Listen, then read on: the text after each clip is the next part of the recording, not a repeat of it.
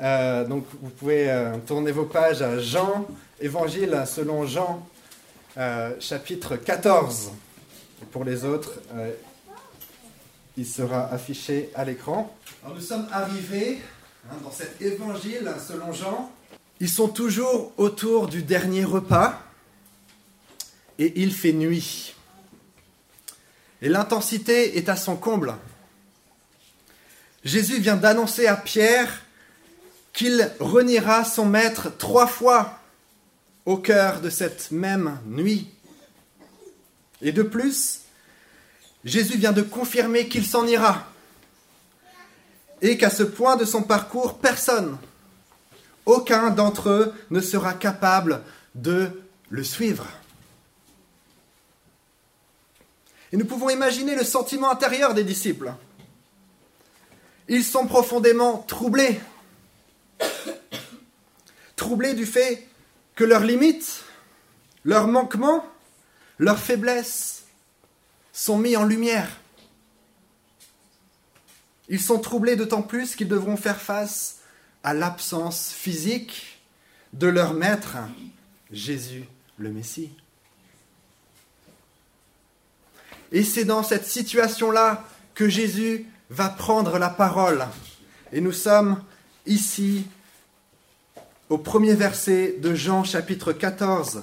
Jésus vient de dire, je rappelle, que Pierre le reniera. Mais voici, nous allons lire le texte, voici cette prise de parole extraordinaire de Jésus. Que votre cœur ne se trouble pas. Mettez votre foi en Dieu, mettez aussi votre foi en moi. Il y a beaucoup de demeures dans la maison de mon Père. Sinon vous aurais-je dit que je vais vous préparer une place?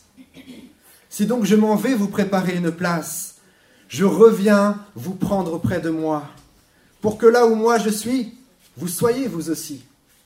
Et là où moi je vais, vous en savez le chemin Thomas lui dit, Seigneur, nous ne savons pas où tu vas. Comment en saurions-nous le chemin? Jésus lui dit, C'est moi qui suis le chemin, la vérité et la vie. Personne ne vient au Père sinon par moi. Si vous me connaissez, vous connaîtrez aussi mon Père. Et dès maintenant, vous le connaissez et vous l'avez vu. Amen. Considérons la première parole. Que votre cœur ne se trouble pas. Quelle parole de grâce. Quel réconfort. Le Seigneur Jésus apporte les mots que les disciples ont besoin face aux troubles liés à leur incapacité, face à la mort prochaine de leur protecteur et guide. La parole divine résonne. Que votre cœur ne se trouble pas. Mes frères et sœurs, entendons-nous aussi aujourd'hui ces mots divins au cœur de nos troubles Car en effet, nos propres troubles sont également à découvert chaque jour. N'avons-nous pas du trouble lorsque nous constatons nos limites physiques, émotionnelles, psychologiques N'avons-nous pas du trouble face au manque de courage, de force intérieure, de ressources spirituelles? Oui, nous sommes régulièrement troublés. Et qu'en est-il lorsque nous voyons parfois les plus engagés faillir, manquer la cible? Oui, le trouble ne nous est pas inconnu. Et mes frères et sœurs, lorsque nous avons l'impression que notre Seigneur Jésus ne répond plus présent, qu'il semble rester silencieux, lorsqu'il semble s'être éloigné de nous pour un temps, alors que nous sommes dans la maladie, la détresse, le deuil, le souci. Combien ce trouble est grand parfois. Mais écoutons mes frères et sœurs, écoutons ces paroles. Résonnez dans nos vies aujourd'hui. Que votre cœur ne se trouble pas. Mettez votre foi en Dieu. Mettez aussi votre foi en moi, dit Jésus. Ce trouble intérieur, Jésus aussi l'a expérimenté. Et ce même mot, tarasso, en trouble en grec, nous le retrouvons pour décrire le sentiment intérieur de Jésus face à la mort de Lazare, face à la trahison de Judas, et face aussi à l'angoisse de Jésus en pensant à ses propres souffrances à venir. Le trouble, donc, n'est pas un péché en soi. C'est la réaction face à la mort, face au mal, face à la faiblesse, face à la maladie, face à la souffrance. Maintenant, Jésus nous invite à ne pas demeurer dans ce trouble. Jésus nous convie au cœur de ce trouble à le suivre sur le chemin de la foi. Et voici la richesse de ce verset. Le trouble peut être un passage, un tremplin pour grandir dans notre foi. Qui en effet est en mesure d'apporter une lumière pour nous élever? N'est-ce pas Dieu le Père? N'est-ce pas aussi Jésus, Dieu le Fils? Le trouble est le contexte intérieur au sein duquel la foi grandit. Alors saisissons la lumière de la foi maintenant. Par la foi, nous pouvons saisir l'espérance qui est en Jésus. Et ce sera donc mon deuxième point ici.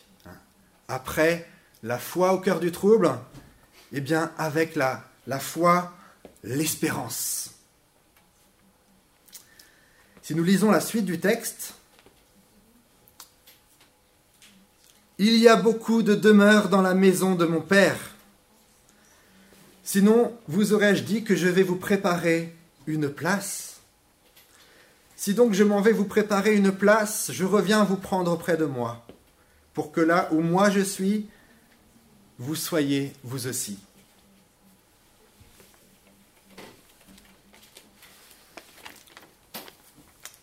Notre demeure n'est pas le trouble pour toujours, car notre demeure éternelle, c'est la maison du Père. La maison du Père. J'aimerais vous partager une illustration. Imaginez que un ami que vous avez perdu de vue depuis longtemps vous appelle. Il aimerait venir dans votre maison, mais il ne connaît pas exactement l'adresse. Il dit, ah, je suis loin. Et en plus, je suis sans force. J'ai beaucoup marché, je suis épuisé. Puis il vous dit aussi qu'il est honteux parce qu'il s'est sali en chemin. Et qu'il a faim, il est affamé, il n'a pas trouvé de nourriture ni d'eau. Qu'est-ce que vous faites? Bien, vous allez lui demander de décrire un peu l'endroit où il se trouve et vous allez le rejoindre, n'est-ce pas? Vous allez le rejoindre et vous allez lui apporter un nouveau vêtement, une nourriture qui va le rassasier. Vous allez déjà l'accueillir là où il se trouve. C'est un avant-goût avant même que vous faites un bout de chemin ensemble et qu'il rentre dans votre maison.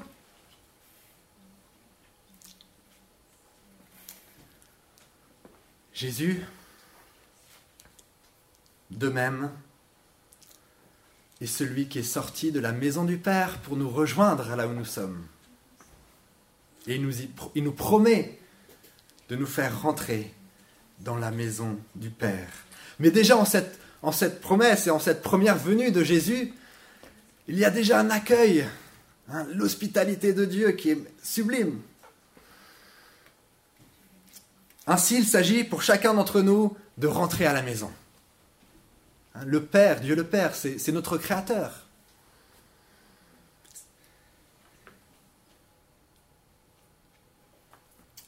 Et j'aimerais dire un mot sur cette espérance. L'éternité, d'être dans la maison du Père. Ce n'est pas comme si nous allons être euh, engloutis.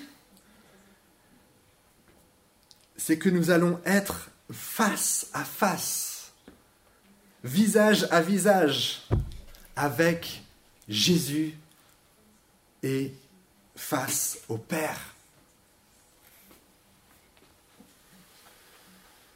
Nous le verrons tel qu'il est. Et unis à Jésus, nous serons les uns les autres au cœur de cette intimité entre Jésus, Dieu le Fils, et Dieu le Père. Voilà la place qui nous est réservée. Notre demeure, elle est là. J'aimerais lire ensemble comment Jean aussi dans un autre texte qui s'appelle Apocalypse, qui veut dire révélation. Apocalypse, chapitre 21, comment il parle de cette espérance aussi, de cette demeure de Dieu. Peut-être qu'il y a le texte, sinon je vais le lire. La demeure de Dieu, la demeure de Dieu est avec les humains. Il aura sa demeure avec eux. Ils seront ses peuples et lui-même, qui est Dieu avec eux, sera leur Dieu. Il essuiera toute larme de leurs yeux. La mort ne sera plus. Il n'y aura plus ni deuil, ni cri, ni douleur, car les premières choses ont disparu. Celui qui est assis sur le trône dit, De tout je fais du nouveau. Et il dit, Écris, car ces paroles sont certaines et vraies. Amen. Mes frères et sœurs, contemplons cette réalité. Plus de causes de troubles, plus de troubles, le réconfort sera total. Et tel un père, plein de compassion, qui passe avec douceur la, la main sur le visage de son enfant pour essuyer les larmes, eh bien Dieu lui-même fera ça avec chacun d'entre nous.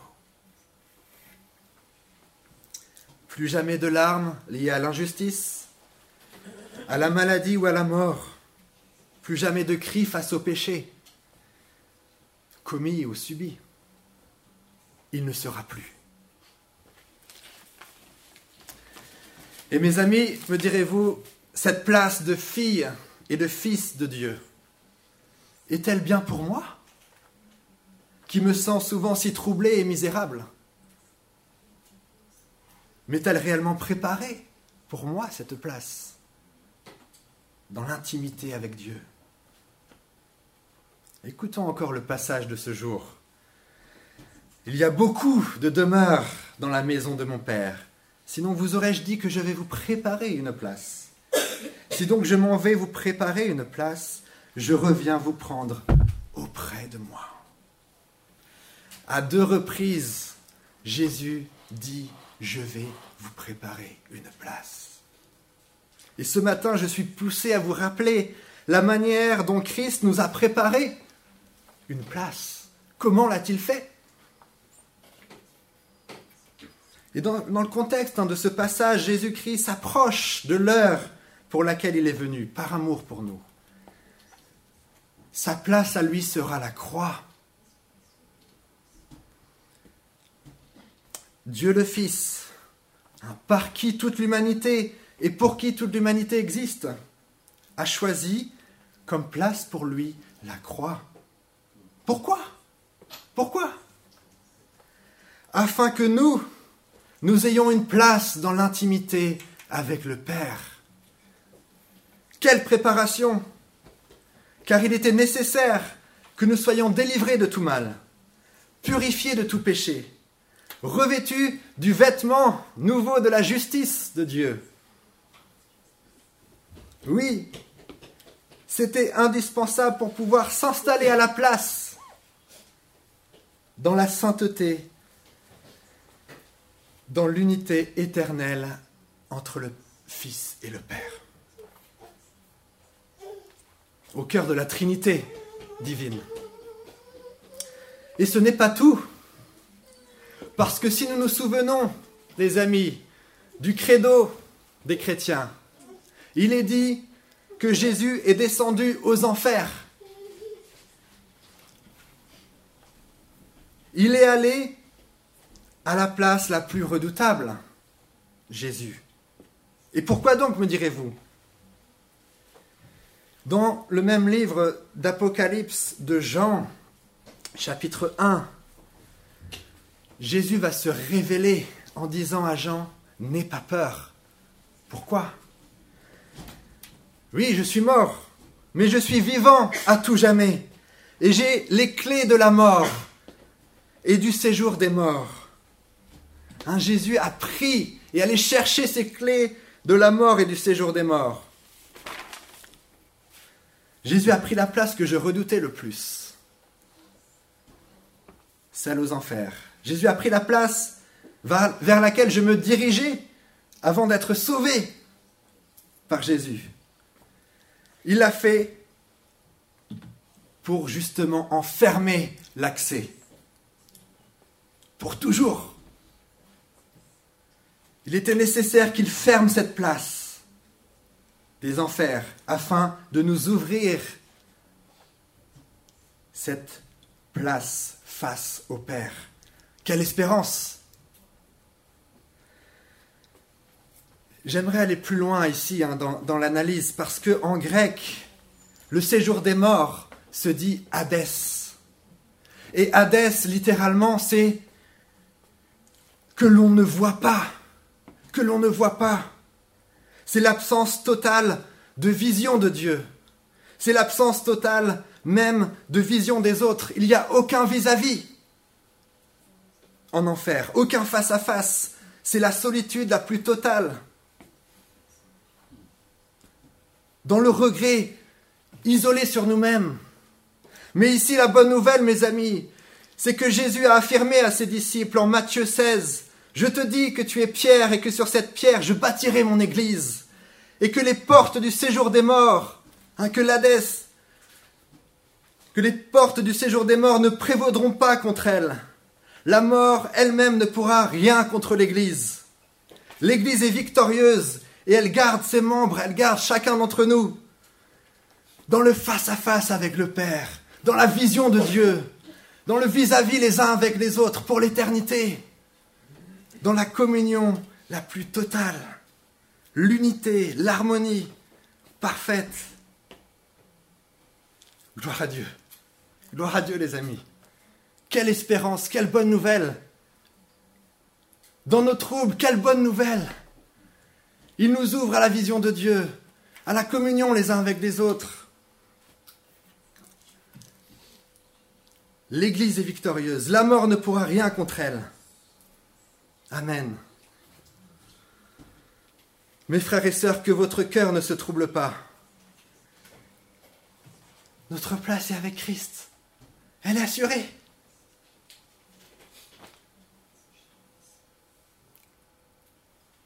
Et lorsque Jean, inspiré de Dieu, écrit ces paroles, que ce soit d'ailleurs l'Évangile ou l'Apocalypse, quel est le contexte de l'Église? Les chrétiens sont mis à mort. C'est la persécution des premiers chrétiens. Jean d'ailleurs restera le dernier, mais exilé à cause de la foi.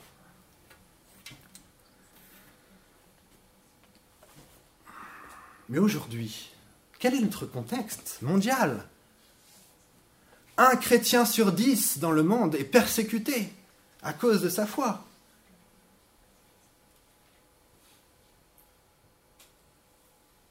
l'Église est troublée au cœur de cette persécution. Et ces paroles sont pour nous aussi aujourd'hui. Là où moi je suis, vous y serez aussi. Je reviendrai vous prendre auprès de moi. Hein, c'est la promesse du retour de Christ. Quelle espérance Vous en savez le chemin. Dans ce texte, Thomas réagit. Et ça sera la suite. Et écoutons bien, dernier, dernière partie. Avec la foi en Jésus, l'espérance, mais aussi la vie, la vie divine. Alors Thomas intervient et questionne Jésus.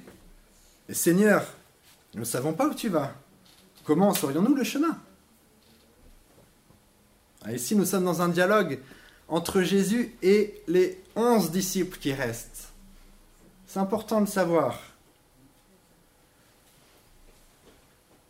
Ah, finalement, se demande Thomas, cette maison du Père, où se trouve-t-elle exactement? Comment être certain? Que nous sommes dans la bonne direction On pourrait dire que Thomas est troublé face au doute. Connaît-il vraiment Dieu le Père? Cette incertitude, parfois, peut nous troubler.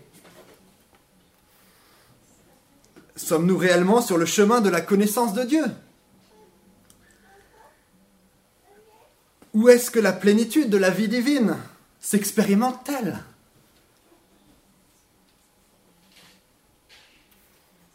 Où se situer chaque jour, concrètement, pour ne pas s'éloigner de Dieu, de la vérité de Dieu? Cette question est majeure de nos jours. Premièrement, pour l'unité de l'Église. Et deuxièmement, bah, pour le salut, la vie des personnes de tous les peuples et nations qui, qui veulent aussi et qui sont invités à venir dans la présence de Dieu. Quel est le chemin? Écoutons la réponse de Jésus. C'est moi qui suis le chemin, la vérité et la vie. Personne ne vient au Père sinon par moi. Si vous me connaissez, vous connaîtrez aussi mon Père. Et dès maintenant, vous le connaissez et vous l'avez vu. Amen. Le chemin vers le Père n'est pas une idée, n'est pas un concept intellectuel, une certaine interprétation ou façon de faire, ni une règle. Le chemin est une personne. Jésus-Christ lui-même.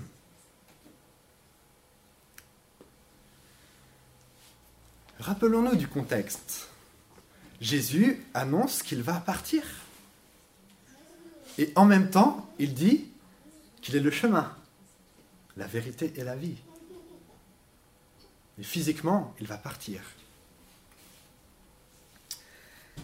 Notons que cette parole est en premier lieu adressée aux disciples, à l'Église. L'unité de l'Église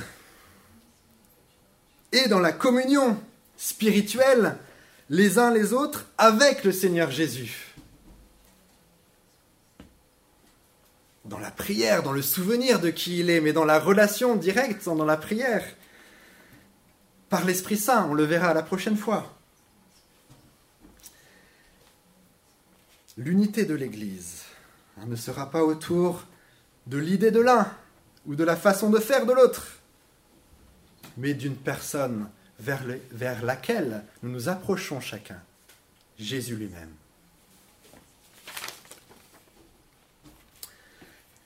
Jésus la vérité.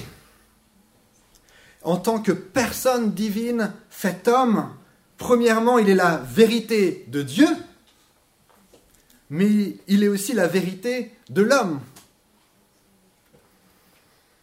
Et Jésus rassure ses disciples. Hein, la vision de Dieu, elle vous est dès à présent accessible par la foi. Que votre cœur ne se trouble pas. Dieu n'est pas une réalité lointaine, absolument inatteignable. la voici révélée en Jésus. Alors, en invoquant ce verset, que dit-on aujourd'hui?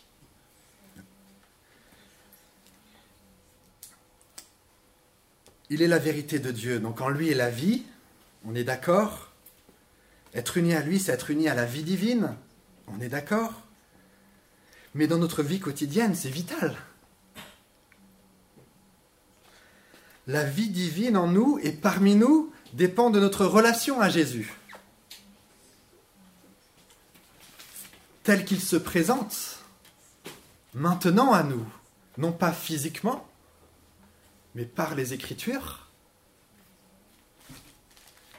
Et la grandeur de Christ dépasse notre compréhension personnelle. Et c'est pourquoi nous sommes appelés à avancer ensemble sur ce chemin à la suite de Jésus. J'aimerais lire un deuxième passage. Comment l'apôtre Paul, justement, parle. Hein. on invoque ce, verset Jésus est le chemin, la vérité, la vie. Et comment Paul va expliciter, donc c'est dans Éphésiens chapitre 3.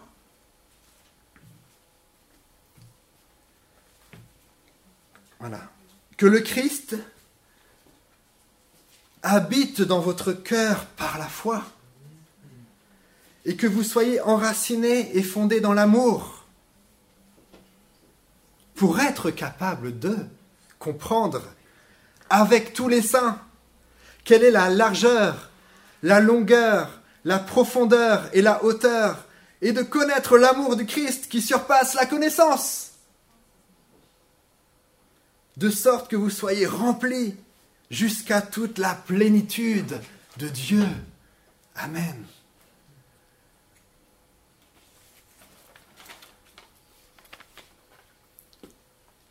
Sans amour fraternel, premièrement. C'est la base pour être capable, dans ce contexte, de comprendre. Sans, communion spirituelle, donc sans écoute hein, des Écritures, ensemble, nous ne pouvons pas accéder à la plénitude de la vie divine. C'est ce que nous dit ce texte. Hein, connaître Christ est une expérience collective d'église. Donc, fondé sur la vérité, euh, bien sûr, euh, des Écritures, sur la vérité aussi de l'amour de Dieu, hein, qui est répandu dans l'Église. Ensemble, ensemble dans la communion, se reçoit la plénitude de la vie de Dieu. Et c'est important parce que lorsqu'on invoque ce, verset, nous ne devons pas le prendre de manière purement individualiste, comme si moi seul, de mon côté, euh, sans Église, quelque part, euh, je serais OK, bien. Non. J'aimerais lire euh, un, passage d'un théologien Dietrich Bonhoeffer, un grand théologien euh, allemand qui, qui était résistant pendant la Seconde Guerre mondiale. Et voici ce qu'il dit. On ne dira jamais avec assez de netteté que l'Église n'est pas un organisme autonome à côté de la personne de Jésus-Christ. Hein? Elle ne pourra donc jamais prétendre à une vie, à une autorité à une dignité en dehors de Jésus-Christ. Non. L'Église n'est rien d'autre que la partie de l'humanité dans laquelle le Christ a pris forme. Dans l'Église, il ne s'agit pas de religion, entre guillemets, de rite, mais de la personne de, de Christ qui prend corps. Pour désigner profondément ce phénomène, le Nouveau Testament appelle l'Église le corps du Christ pour venir à Christ, l'Église est centrale. L'Église est corps de Christ.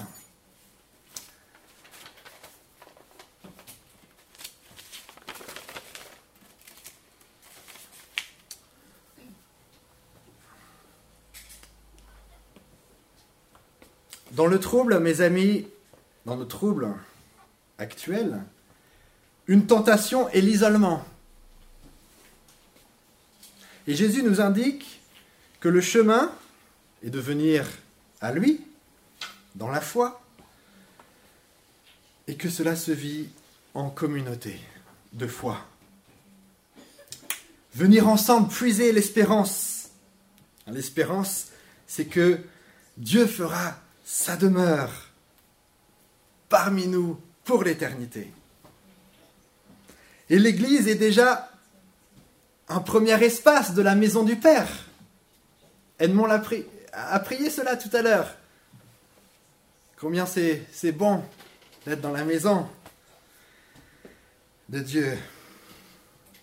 L'Église en tant que communauté, alors locale et universelle bien sûr, euh, est déjà euh, un espace de la maison du Père.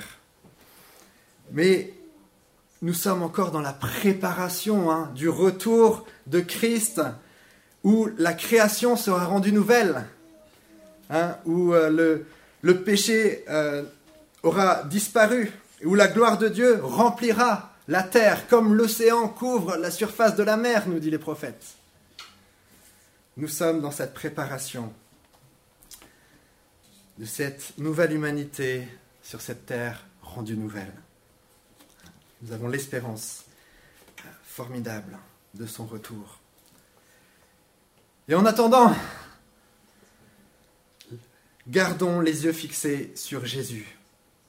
Gardons les yeux fixés sur Jésus.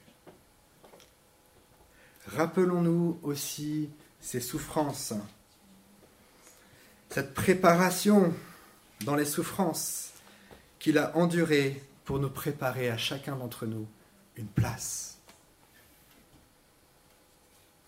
Et alors que nous sommes troublés encore face à la réalité du mal, du péché, j'aimerais lire une scène comme une pièce de théâtre qui, va mettre en scène plusieurs personnages, vous allez voir. Le cadre, c'est on imagine la fin de ce monde, le jugement de Dieu, d'être là devant lui. Il y a plusieurs personnages qui vont s'avancer.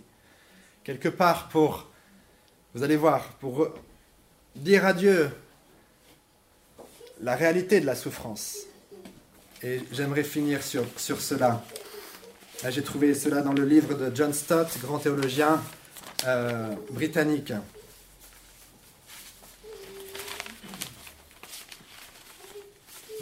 Je vais retrouver euh, les feuilles.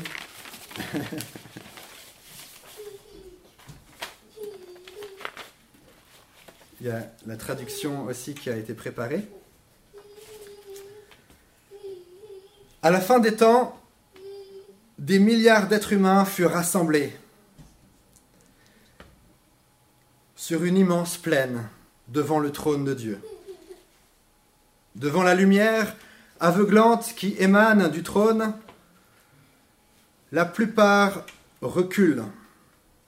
À l'avant de cette multitude, il y a cependant quelques groupes de personnes qui mènent des discussions animées. Comment Dieu peut-il nous juger?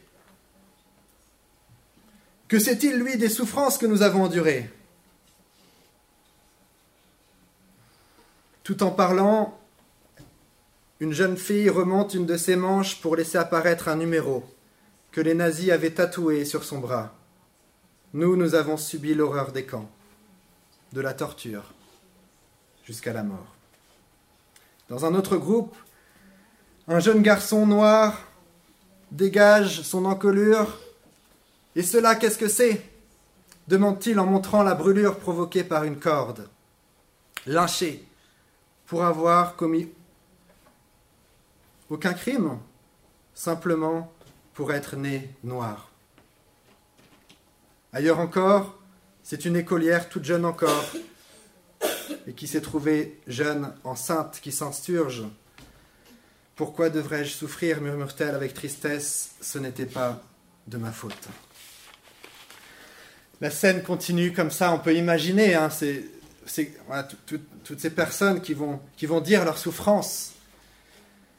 Et à la fin, justement, ces personnes-là s'accordent pour dire, bah, il aurait fallu Dieu, il aurait fallu que tu viennes sur terre vivre la condition d'un homme. Il aurait fallu que tu sois juif. Il aurait fallu que ta naissance soit dans un contexte où eh bien, ta, ta propre mère soit face à la critique par rapport à la légitimité de ta naissance. Il aurait fallu que tu sois trahi par tes amis les plus intimes. Il aurait fallu que tu souffres aussi du racisme. Il aurait fallu que tu sois sous les coups, que tu sois torturé. Mais la pire des tortures, il aurait fallu ça. Et à la fin de cette description, un silence. Un silence parmi cette multitude, parce que chacun réalise que cette description, c'est la présentation de Jésus, de Jésus lui-même.